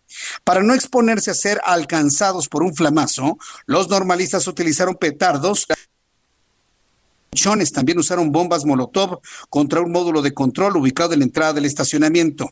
Además de los petardos, realizaron pintas y posteriormente se realizaron, se retiraron del lugar, dejando las instalaciones en llamas, por lo que integrantes de seguridad del Congreso utilizaron carrafones para tratar de sofocar el fuego, hasta que posteriormente llegó al lugar personal de bomberos y brigadistas de protección civil. Entonces, imagínense, entonces quemaron y trasladaron al recinto lanzar petados estudiantes de la normal rural de Ayotzinapa, vandalizaron la entrada principal. En lugar de que se pongan a estudiar, aunque sea en línea, para eso sirven, ¿sí? Para eso sirven. Para hacer carne de cañón, para ser golpeadores, para ser brazo, brazo violento de alguna fuerza política o de algún grupo delincuencial. Para eso sirven los estudiantes de maestros en manos de quienes van a quedar los niños a quienes les tenga la tragedia de, que, les, de que les den clases. No, no, no, es, es, inconcebible esto que le comento y que sucede allá en el estado de Guerrero. Bien, me da mucho gusto saludar eh, en, la línea telefónica. ahora le comento, ahora le comento quién va a estar en nuestra línea telefónica en unos instantes más. Antes quiero, antes quiero agradecerle mucho sus comentarios a través del Heraldo Radio y a través de mi cuenta de Twitter, arroba Jesús Martín MX, arroba Jesús Martín MX. Eh, le invito para que me dé todos sus comentarios y de esta manera, bueno, pues eh, poder platicar usted y yo. Em, Alejandro López Tello Cuellar, que a quien tengo en la línea telefónica, Es miembro activo del patronato de la Facultad de Química de la Universidad Nacional Autónoma de México y de diferentes grupos empresariales a nivel nacional, a quien, bueno, pues yo le agradezco mucho estos minutos de comunicación con el auditorio del Heraldo. Estimado eh, Alejandro, bienvenido, muy buenas tardes. Hola Jesús Martín, ¿cómo estás? Muchas gracias por la invitación. Muy contento de estar aquí. Muy bien, sí, como fundador y presidente del Consejo de Administración y CEO de Sanki Global, platíquenos qué es, qué es por favor. ¿Qué es Sanki? Sanki es un movimiento, es una comunidad que hemos creado para cambiar el, el estilo de vida de las personas. Queremos que las personas tengan un estilo de vida vibrante, empezando por la salud. Y para ello me fui a Japón a traer una tecnología de última generación una tecnología que regenera las células, que entra a las mitocondrias y ayuda a que la célula funcione de una mucho mejor manera. Esto beneficia al cuerpo en todos los sentidos, en su microcirculación, en la energía que produce la célula, en la capacidad de desintoxicarse a las células y todo esto tiene beneficios en el estilo de vida de las personas, en su fortaleza, en, su forma de pues eh, recuperarse por un ejercicio físico o por el trabajo o por el estrés o por diferentes factores externos que nos afectan como seres humanos. Y al final de cuentas, pues eso nos va quitando la energía para estar más saludables, para poder vivir mejor, para ser más felices inclusive. Todo empieza a nivel celular. Esta tecnología japonesa tiene patentes, la traje hace más de 10 años a México y decidí nombrar a la empresa Sanki como una empresa que respeta la energía espiritual. Eso es lo que significa Sanki. San, respeto en japonés, Ki, energía espiritual. Bien, entonces se, refiere a una energía espiritual. Ahora bien, eh, si tomamos en cuenta esto, estamos hablando de una verdadera filosofía de vida. Eh, ¿Qué beneficios directos tiene sobre el cuerpo humano y específicamente qué cualidades antivirales tienen estos productos? ¿A poco actúa contra el COVID? No podemos decir que actúa contra el COVID. Creo que eh, lo más importante es entender que el cuerpo se puede sanar a sí mismo. Para eso requiere energía. Si la energía que producen las células no es la suficiente, el cuerpo empieza a fallar en muchos aspectos. Esa energía se produce a nivel celular en las mitocondrias. Estos organelos responsables de producir la energía. Cada célula tiene entre 500 y 2000 mitocondrias. Entonces tenemos que visualizar un espacio como el celular, un espacio grande donde dentro viven entre 500 y 2000 mitocondrias que producen la energía de la célula.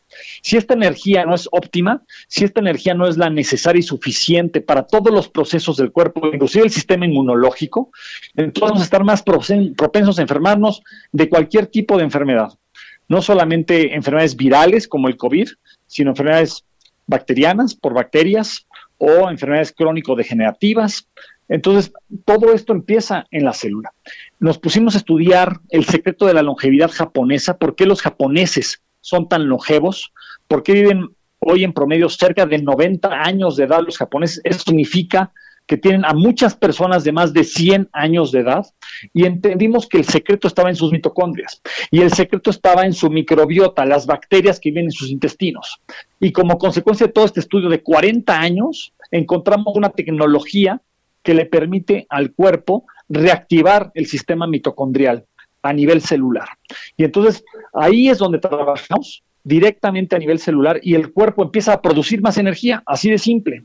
Energía real, la energía que viene desde la célula, no la energía que sentimos artificialmente por consumir mucho azúcar o cafeína o taurina u otro tipo de bebidas energéticas.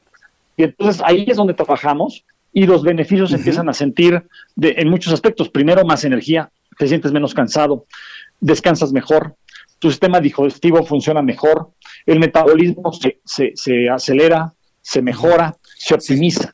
Entonces, esto lo hemos con productos nutricionales, productos que se consumen, que se toman y que empiezan a actuar a nivel celular. Bien, eh, me queda solamente un minuto, Alejandro López Tello. Preguntarle, hay deportistas y personas de alto rendimiento que utilizan esto. ¿Por qué lo hacen? ¿Quiénes son? Algunos ejemplos, por favor.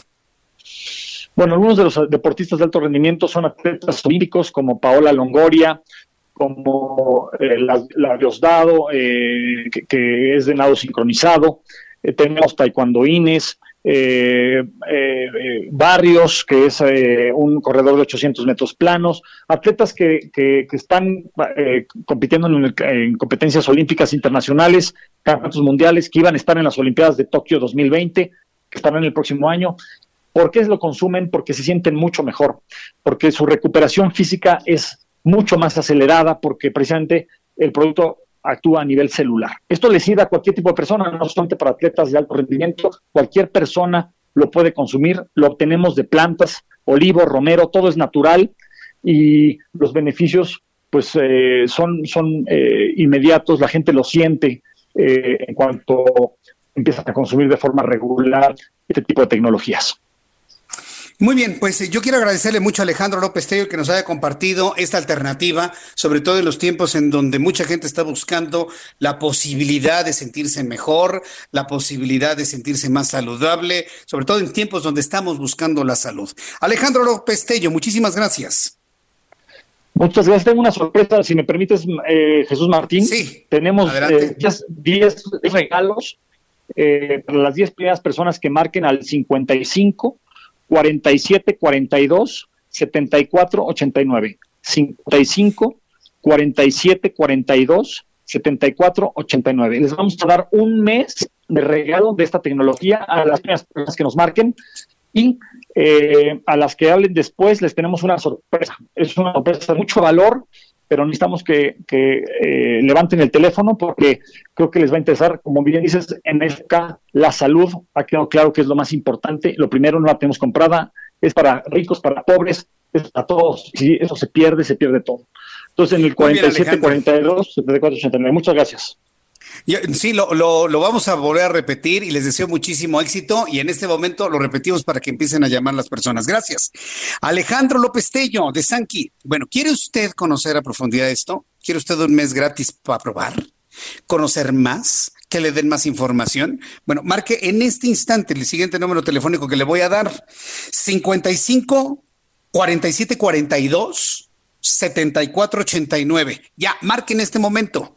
Si está ocupado, insista, insista, insista, insista. Si está ocupado, insista hasta que le contesten.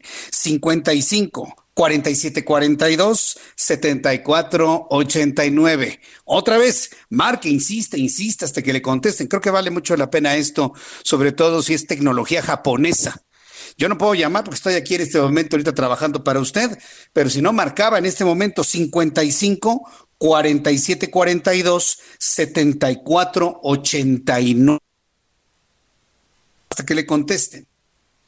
Yo creo que estas cosas, cuando estamos hablando de tecnología de países donde sí saben hacer muy bien las cosas, porque ah, estos japoneses a mí a veces verdaderamente me sorprenden muchísimo y sobre todo pues, lo que queremos es salud, estar saludables, ¿no? Y si hay algo que nos ayuda, además de comer bien, además de hacer ejercicio, además de, de no excederse en el cigarrillo, en el alcohol y demás, además de lo que podamos hacer, algo nos da una ayudadita, bueno, pues bienvenido sea esto. ¿eh? Bueno, cuando son las 7.21, las 7.21 hora del centro de la República Mexicana, me da mucho gusto saludar a Carlos Allende con sus palitos y bolitas en este viernes. Hace ratito te estaba viendo en el Heraldo Televisión, mi querido Carlos. ¿Cómo te fue? Bienvenido. Bien, a todas márgaras, mano. Ya siempre terminar una semana es, bonito, ¿no? Como que ya sientes el... Relax, dejas ir la preocupación, como si fueras Emilio Lozoya en El Ángeles del Pedregal. ¿En dónde, en dónde ah, está? no, ¿qué? Dije, hospedado. Hospedado. ¿Dónde está hospitalizado? Perdón. ¿Dónde, dónde hizo check Te juro que se me fue. ¿Dónde está hospitalizado? ¿Dónde hizo ¿No sabes? Ya, y lo acabo de spoilerear. ¿Sí va? Sí, no. Bueno, ya, no vayan. Ya, total, no los van a dejar entrar, ¿no? Entonces, ¿cuál es el problema? Pero según me cuentan mis chismes, anda muy como en una suite de esas que tienen por ahí. Pero bueno, ya ¿Ah, sabes cómo es este asunto. ¿Y si está ahí? ¿Y si eh, está ahí? No, no podemos confirmar ni denegar esa información. Pero bueno, este, señor Jesús Martín, hay una cosa que entre tanta marabunta con tu amigo Lozoya, eh, se nos pidió en, eh, en, en- en ese, en esa oleada. El Censo Económico 2019 fue eh, publicado ya esta semana por el INEGI y hay unos datos que yo creo que vale la pena mucho revisar y pues un poco comentar contigo. Por ejemplo, de un total de 27 millones de personas empleadas en cualquier empresa, la que tú quieras y gustes y mandes, el 19% no tiene contrato. O sea, una quinta parte de las personas que trabajan en algún lugar no tiene contrato y eso pues los deja pero fregados y, en una franca indefensión ante cualquier cosa. Y bueno, dejando de lado, ¿no? Que pues, eso se re- repercute, ¿no? En cuánto gana la gente. Porque, por ejemplo, según las cifras del INEGI, eh, cuando estás en la informalidad, ¿no? En este asunto, eh, ganas 44.089 pesos al año. Si haces la división por mes, son poquito menos de 3.600 pesos al mes. O sea, cacahuates. Es, es- es miserable ese tipo de, de- de salario, pero que tristemente mucha gente gana. En cambio, si te vas a la, a la formalidad ya con este datos, bueno, digo, este, prestaciones de ley, todo este asunto, sube a 133 mil, casi 134 mil pesos, que eso ya pues, ya son un 11 mil varitos al mes, mucho más digno. Pero aquí lo que me, eh, me, me impactó mucho más y que pues, tú en, tan- en tu prosapia y sapiencia vas a poder eh, deducir Sí. con tanta, eh, con mucha, mucha, mucha facilidad, es cuáles son los estados con más índices de, de informalidad. Repíteme esos estados para que nos quede claro a todos, por favor. No, no, no, te estoy, te estoy preguntando, Jesús, a ver, con, con tu prosapia y sapiencia, ¿cuáles son? Pues puede ser Ciudad de México. No. Uno, número no, no, uno. No. No. Estado de México. Nel tampoco. No, ahí ya estoy ya adivinando, no, pues ya dime. Es lo que el señor Cuadri llamaría el cinturón de la miseria. Guerrero, ¿Ah, Chiapas y Oaxaca. Esos tres Guerrero, estados Chiapas y Oaxaca. Sí, tienen, en, en ese orden, Oaxaca tiene 50% de informalidad, Guerrero tiene 45% y Chiapas 40%. ¿Cómo la béisbol? Fíjate, yo hubiese, yo hubiese pensado que en la Ciudad de México, por, pues, por la cantidad de tianguis. Oye, nos, tenemos que ir al corte comercial, si no nos cortan, mi querido. ¿Te Sí, quedas no. aquí y Simón. platicando después del corte? Simón, Simón, aquí estamos. Bueno, mensajes y regresamos. Escuche usted el Heraldo Escuchas a Jesús Martín Mendoza con las noticias de la tarde por Heraldo Radio, una estación de Heraldo Media Group. Escucha las noticias de la tarde con Jesús Martín Mendoza. Regresamos.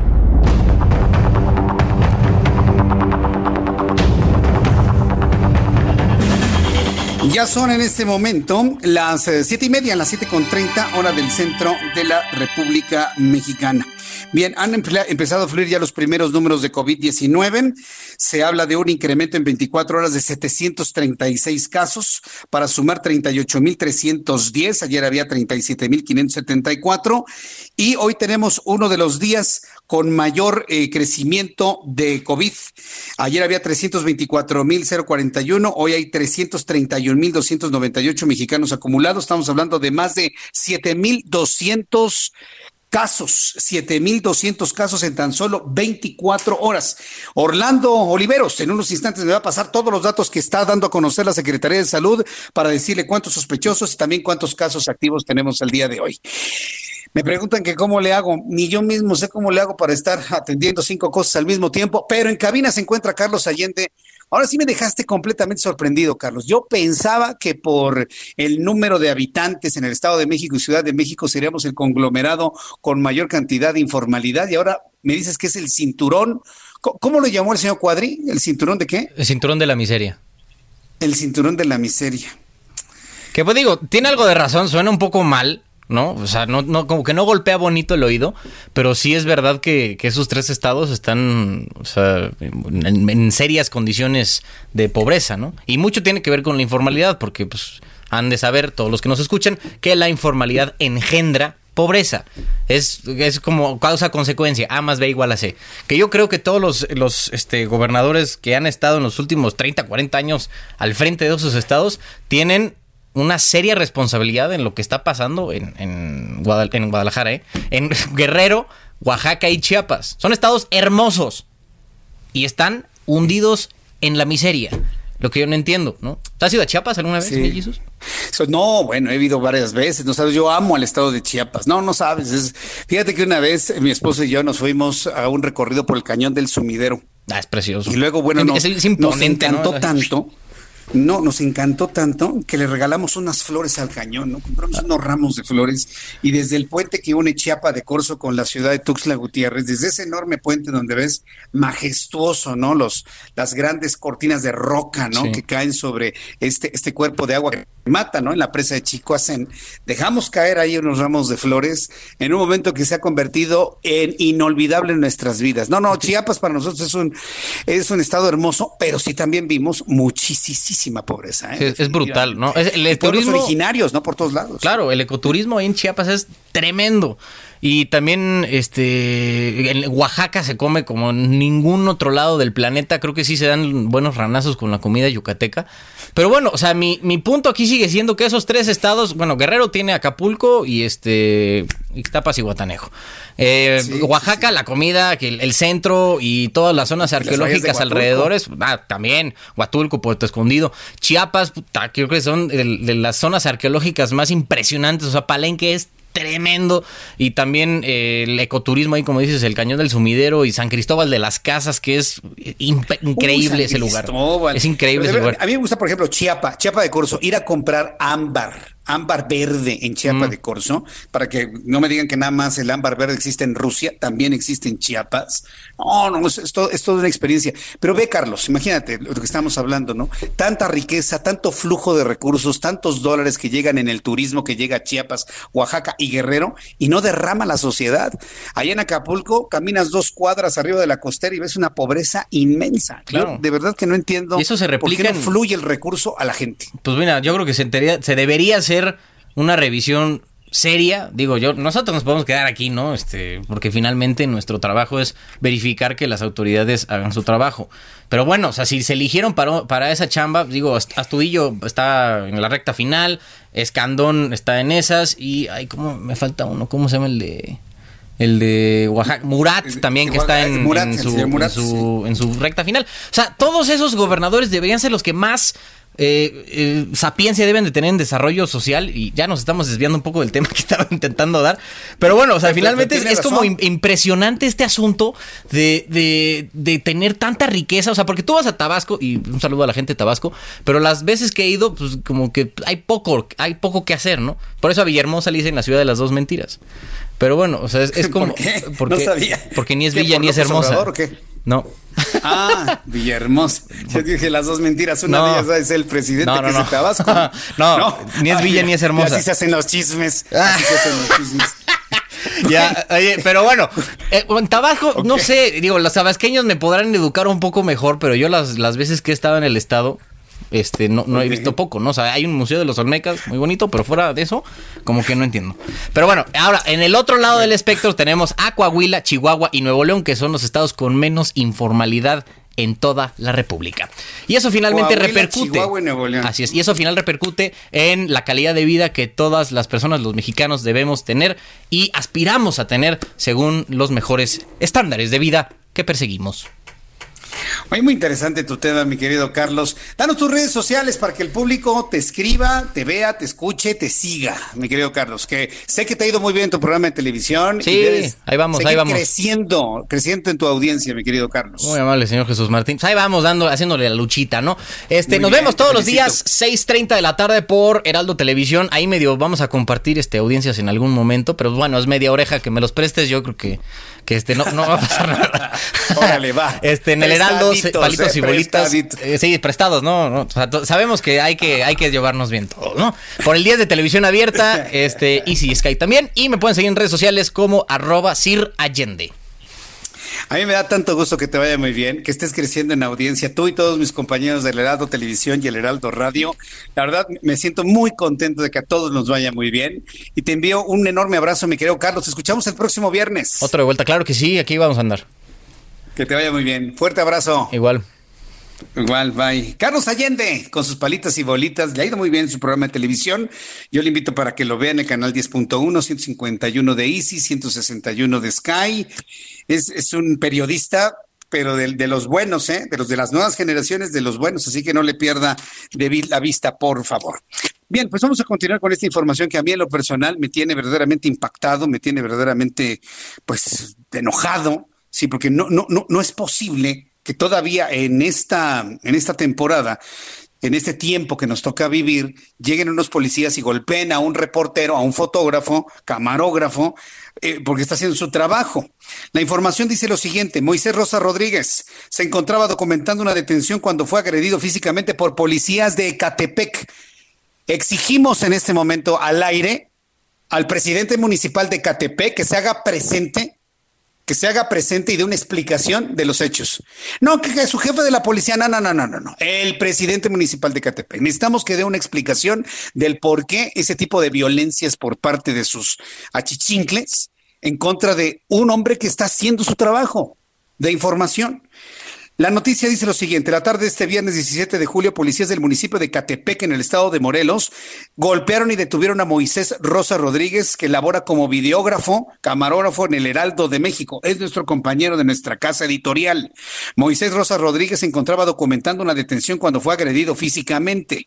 Tras la agresión, el videógrafo fue trasladado a la Fiscalía General de Justicia del Estado de México. Ah, porque aparte de que lo golpearon, se lo llevaron detenido, acusado de ser él el que agredió a los policías cuando le entraron todos en bola en contra de nuestro compañero.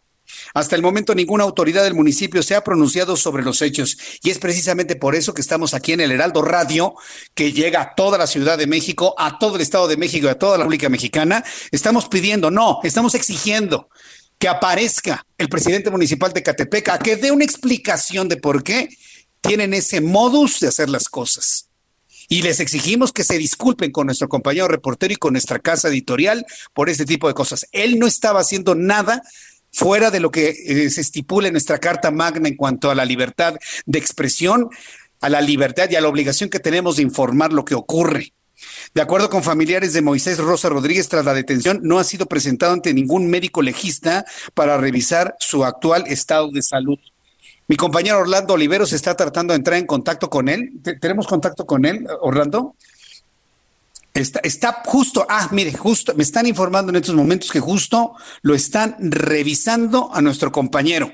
Se llama eh, Moisés Rosas, a quien le enviamos nuestros eh, mejores deseos de recuperación pronta. Y sí, vamos a estar muy pendientes de que el municipio de Catepec se aparezca. Nada de que es viernes y que ya cerraron hasta con candado la oficina del alcalde. Nada. Tiene que hacerse presente el alcalde, ofrecerle disculpas a nuestro compañero reportero y hacerse cargo de todos los gastos que se generen durante su atención médica, porque está golpeadísimo. Su rostro está completamente desfigurado. Está todo hinchado, está todo golpeado y además llevado al Ministerio Público en calidad de acusado.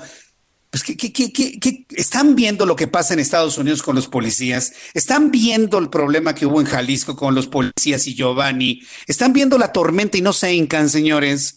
¿Están viendo que los policías están en el centro de la atención y, y salen cual, cual perros rabiosos a golpear a la gente? No puede ser, no puede ser. De verdad que no puede ser. Pero bueno, ya estamos ahí esperando las respuestas. Estoy a la espera de, nuestro, estoy a la espera de, que se dé información del estado de salud de nuestro compañero. Eh, con relación a un video que circula en las redes sociales sobre la detención del periodista Moisés Rosas del periódico El Heraldo de México, el gobierno de Catepec me está enviando, Orlando, ya una reacción del gobierno de Catepec. Dice lo siguiente, yo pensé que podría aparecer a medios, inclusive en la entrevista el presidente municipal de Catepec, pero ya el municipio de Catepec ha emitido la siguiente comunicación. El gobierno de Catepec informa lo siguiente. Uno, el periodista se encuentra en libertad y en pleno ejercicio de sus derechos. Dos, el gobierno municipal de Catepec lamenta profundamente y reprueba el incidente suscitado esta tarde cuando el periodista cubría la detención de unas personas que se encontraban ingiriendo bebidas alcohólicas en la vía pública. Tres, la autoridad municipal expresó al periodista su compromiso de tomar las medidas necesarias para garantizar el libre ejercicio de la actividad periodística de todos los representantes de los medios de comunicación en el municipio. Cuatro, se formalizó un documento de conciliación con el periodista Moisés Rosas, donde la autoridad se compromete a llevar a la práctica las acciones necesarias para garantizar la integridad del reportero y de todos los periodistas en el ejercicio de su actividad profesional, así como dejar el hecho sin efectos legales por decisión mutua. Eso le voy a preguntar a Moisés si ya perdonó a los policías, porque eso es lo que dice este cuarto compromiso. Cinco, el gobierno municipal de Catepec ratifica su absoluto respeto al trabajo de los periodistas y ofrece garantías de que se aplicarán los protocolos necesarios para garantizar desempeño apegado a derecho de todos los elementos de la Dirección General de Seguridad Pública y Tránsito. El presente comunicado se emite de acuerdo con el acuerdo del periodista Moisés Rosas, con quien estoy esperando que lo terminen de revisar y poder platicar con él. Si me da tiempo el día de hoy, si no, platico con él el próximo lunes porque esto va a prevalecer seguramente para la próxima semana. Pero a ver, señores de Catepec, ¿qué necesidad tienen de esto? ¿Qué necesidad tienen de esto? ¿Cuál es el nivel de capacitación y niveles de confianza de sus elementos policíacos? ¿Cuál es? ¿Cuál es? ¿Qué necesidad tienen de estas vergüenzas? No, y, y, en ningún momento dice que los van a separar de su cargo, sino por el contrario, llegó a un acuerdo mutuo. Pues acuerdo mutuo si le pagan todos los gastos necesarios, indemnizaciones a nuestro compañero reportero, ¿eh? Solamente así, de otra manera no se podría entender. Me dice Manuel Moreno, ay Jesús Martín, le pide esperas al Olmo. Pues mira, la esperanza es lo último que muere, si ya vamos a dichos. La esperanza es lo último que muere. Uh, dice Iván, ah, no, Iván, Iván. Ricardo Herrera, así son todos los policías de Catepec. Buenas tardes, Jesús Martín Mendoza. Saludos a todos nuestros amigos que nos están viendo. Eh, rápidamente, antes de la siguiente entrevista que le quiero presentar, los, los números de COVID, 38.310 fallecidos, 331.298 contagiados, subieron de ayer a hoy 7.257, muertos subieron de ayer a hoy 736 índice de letalidad 11.56, ayer era de 11.59. Y con esas tres centésimas, con esas tres centésimas, salen estos señores a decir, se está aplanando la curva. Se están aplanando más otras cosas mientras uno está sentado que la curva. Por favor, no, no nos vengan con ese insulto a la inteligencia de la opinión pública, por favor. Mejor ya no digan nada del aplanamiento de las curvas. Mejor ya no digan nada. ¿Se acuerda esta curva que, me, que mostraba la incidencia de contagios diarios? Que era una curva que iba para arriba. ¿Ya la eliminaron de la información? Ya la eliminaron. Sí, porque era muy comprometedora. Yo se las ponía cada vez que estaba la conferencia vespertina, ¿se acuerda? Yo se las mostraba a nuestros amigos que nos ven a través de YouTube, se las mostraba para que decirles, ¿y dónde está lo plano de la curva? A ver, ¿dónde está? Iba subiendo, subiendo, subiendo, subiendo, subiendo y subiendo pero pues se trata de limitar la información a los medios de comunicación. ¿A quién tenemos en la línea, este Orlando? Bien, vamos a continuar con la información aquí en el Heraldo Radio.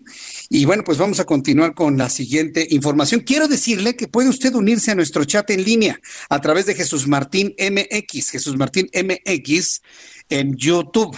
Ahí usted eh, nos puede encontrar, usted nos puede enviar todos sus mensajes. Se ha hecho un grupo, la verdad quiero decírselo, muy bonito, ¿eh? de, de nuestros amigos que están muy pendientes de todo lo que sucede.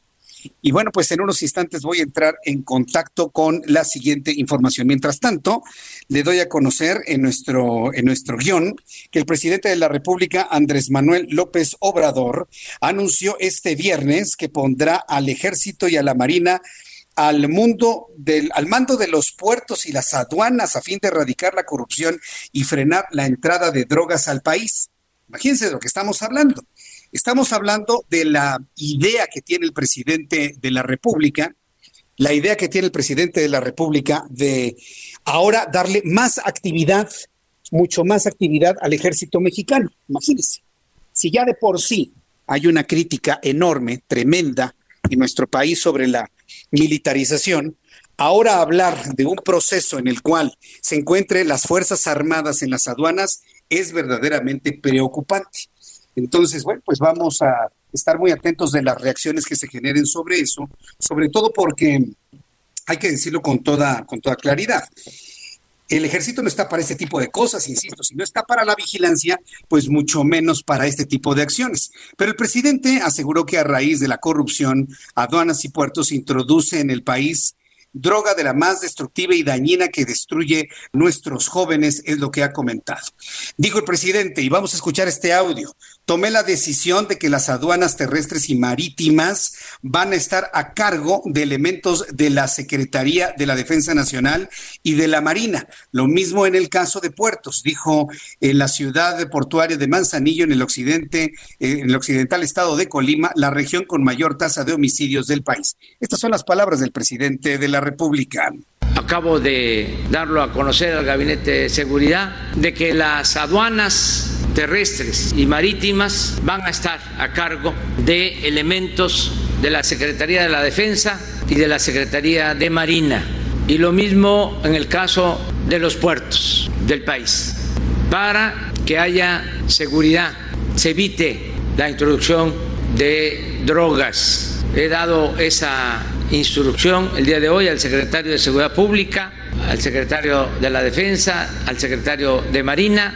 Lo voy a notificar formalmente al secretario de Comunicaciones y Transporte y también estuvieron en la reunión el responsable de la Oficina de Inteligencia Financiera, Santiago Nieto, y eh, Horacio Duarte, que está también con nosotros, que es el director de aduanas. Hemos tomado esa decisión.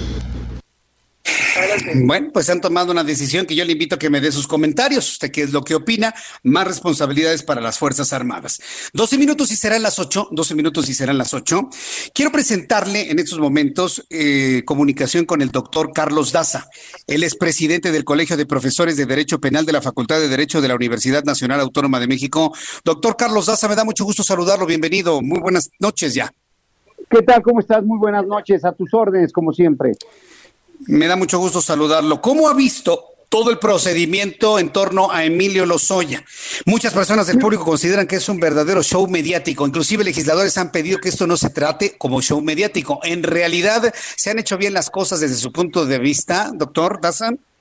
Bueno, es un, eh, se sacaron las órdenes de aprehensión, el sujeto se da la fuga, es detenido en, en Estados, en, España, en Málaga, es tras, se viene la extradición, hay un procedimiento de extradición, él decide hacer la extradición voluntaria, que no necesita llevar a cabo todo un procedimiento para extraditarlo, ya está en México, llegó ayer, va a quedar a disposición de la autoridad, en este caso tendría que quedar a disposición de la autoridad eh, para efectos de que pueda responder de los dos hechos que se le imputan. Él ahorita tiene dos órdenes de aprehensión por dos hechos, uno por un soborno de más de nueve millones de dólares que supuestamente habría recibido de la constructora Odebrecht, y también el segundo por lavado de dinero y acción delictuosa. También tiene otro supuesto, que sería el de un soborno de 3.4 millones de dólares cuando recibió de la empresa Altos Hornos. Entonces, estos son los dos cargos. Lo que me llama la atención, y todo lo que sabemos es por los medios, es que él, supuestamente en el procedimiento de extradición renuncia al principio de especialidad, que consiste en que llegando a México solamente podría ser juzgado por los dos hechos que se le imputa y no le podrían meter ninguno más. Pero lo interesante es que esta persona aceptó, aceptó que se le, que se le pudieran imputar más hechos. Entonces es anómalo porque normalmente pues la gente se protege bajo la esfera de que, ok, me extraditas, pero solamente puede ser por tales delitos. Entonces, ya una vez que ahora está en el reclusorio, van a hacerle una ficha signalética, es decir, un estudio antropométrico, fotografías, sus rasgos característicos de la cara. Después también van a tomarle huellas, van a hacerle un estudio físico, eh, médico legal minucioso y, queda el director del reclusorio lo va a poner a disposición del juez que libró las órdenes. Van a generar una audiencia de imputación en donde él, pues con todo el derecho que tiene y que abrimos un paréntesis para especificar, que el sistema que existe actualmente le permite tener varias formas de beneficios. Por ejemplo, ahí en la audiencia inmediatamente le van a dar el expediente, le van a decir, a ver, eh, involúcrese con el tema. Una vez que haya leído y que estén de acuerdo las partes, va a iniciar el fiscal la imputación y el defensor va a tener que hacer argumentos defensivos. Si en el supuesto que tenemos se vincula a proceso, entonces bajo ese supuesto una vez que se vincule, van a ir a la, audiencia de medida cautelar. Desde luego, si son delitos que merecen prisión oficiosa, no hay vuelta de hoja, se queda en el reclusorio. Pero si le dejan delitos que no fueran de prisión oficiosa, también considero que se va a quedar en prisión, porque como la prisión oficiosa está dada para cuando te puedas evadir y él ya se evadió y está acreditado que fugó del país, entonces yo creo que no va a tener problema y se va a quedar en prisión. Pero aquí vienen los factores que le benefician a esta persona. Sí, adelante. Sí, le, quiero preguntar si en todo este, este, este, proceso que nos ha platicado hasta este momento influye o de alguna manera trastoca lo que dijo hoy el presidente de la República en la mañana. Él dijo que no era un acusado, que era un testigo. Inclusive ya se empieza a pensar que el presidente lo está viendo como un testigo protegido. ¿Qué tanto trastoca esto que dijo el presidente de la República con lo que nos ha explicado, doctor Daza? A ver, nada más que con todo respeto a nuestro señor presidente, no es abogado y entonces yo pues creo que la información que está dando no es una afección, no puede, o sea, tiene primero que responder ante la autoridad por las órdenes de aprehensión. Una vez que está, eso se hace dentro de un procedimiento, tiene que estarse en un procedimiento para poder llegar a un acuerdo y decir, ok, yo me voy como testigo protegido, pero hay que valorar si los delitos por lo que están puede ser testigo protegido. Esa es la primera hipótesis. Vamos a suponer que sea testigo protegido. Él tiene que primero enfrentar lo que le están diciendo la autoridad, proporcionar en su declaración elementos que imputen a otra persona de un nivel jerárquico superior y además de ese trámite que está haciendo ante la autoridad del superior, que también arroje datos de prueba, no basta y sobra con que impute, sino que aporte. Por ahí salió en un medio que tiene 18 horas grabadas de los cohechos que se hicieron para que firmaran los legisladores. Bueno, esos son datos de prueba que pueden servir, pero también si son en un a la par no le sirven. Tiene que ser de él el nivel que él tenía hacia arriba. Entonces, ya una vez que esto se le da la calidad de testigo protegido, nos cambia toda la situación y, entonces deja de ser un procesado para tener la calidad de tejido de, de testigo protegido y entonces ya puede tener los beneficios, claro, de la aportación que haga se le puede excluir ya de responsabilidad. Bien. doctor Carlos Daza, yo quiero invitarlo la próxima semana porque se me acaba el tiempo del programa para que sigamos platicando de esto una vez que conozcamos las primeras versiones del indiciado que ha llegado desde España, se encuentra actualmente en un hospital en calidad de detenido. Yo le agradezco mucho el que me haya tomado la llamada telefónica y le deseo que tenga muy buen fin de semana. Gracias, doctor Daza. Igualmente para ustedes y gracias por la invitación. Un fuerte abrazo a todos. Que fuerte abrazo, que le vaya muy bien. Hemos terminado prácticamente nuestro programa de noticias. Le debo la recomendación de cine con Adriana Fernández. Le prometo la próxima semana tenerle, tenerle doble recomendación. Hoy hemos tenido una gran cantidad de asuntos, sobre todo con el asunto de Emilio Lozoya. Y bueno, pues agradecerle a Adriana Fernández este, haber cedido este espacio para esta última entrevista que nos muestra claramente cuál va a ser la ruta crítica. Esto fue Las Noticias de la Tarde con Jesús Martín Mendoza. Escucha la H, Heraldo Radio.